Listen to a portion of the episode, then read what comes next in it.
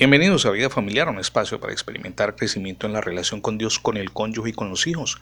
Comparto con usted el título para el día de hoy. Es hora de orar. Levantar los ojos al cielo y orar era algo muy recurrente en el Señor Jesús.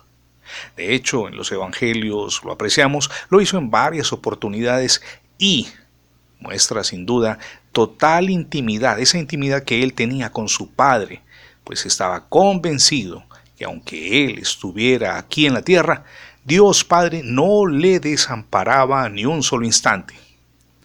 Solo bastaba levantar sus ojos para encontrarse con la mirada amorosa y protectora de su Padre, que le recordaba que los dos eran uno solo, como leemos en Juan capítulo 10, verso 30.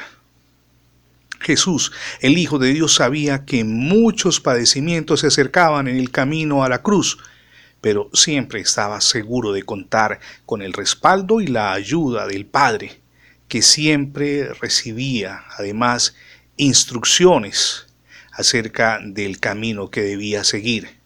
Y esas instrucciones estaban determinadas con total exactitud. ¿Por qué? Porque él había desarrollado intimidad con el Padre. Usted me dirá, pero es que Jesús es Dios en manifestación de hombre, es cierto, pero sin duda esa relación durante su tránsito terrenal le daba confianza de que sus planes sobrenaturales llegarían a feliz término. Permítame citar aquí a Juan 17.1 cuando nota la palabra, estas cosas habló Jesús y levantando los ojos al cielo dijo, Padre, la hora ha llegado, glorifica a tu Hijo para que también tu Hijo te glorifique a ti. Venía un momento duro, sin duda, pero él dependía del Padre en oración. Jesús nunca dudó de los planes de Dios. Mi amigo y mi amiga, cuando en el camino de la vida vemos que se avecina una tormenta, cuando el cielo se pone gris, anunciando truenos y relámpagos, y nuestro corazón se atemoriza, ¿a quién recurrir?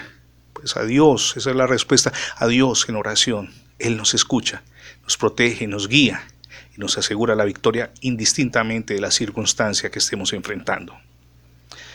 Invito para que, antes de terminar, tome una decisión, apropiese de la gracia de Dios.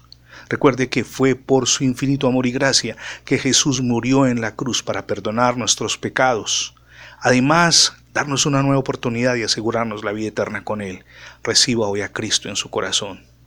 Gracias por escuchar las transmisiones diarias de vida familiar en la radio, pero también el formato de podcast. Recuerde que ingresando a la etiqueta numeral devocionales Vida Familiar en Internet tendrá acceso a todos nuestros contenidos digitales alojados en más de 100 plataformas.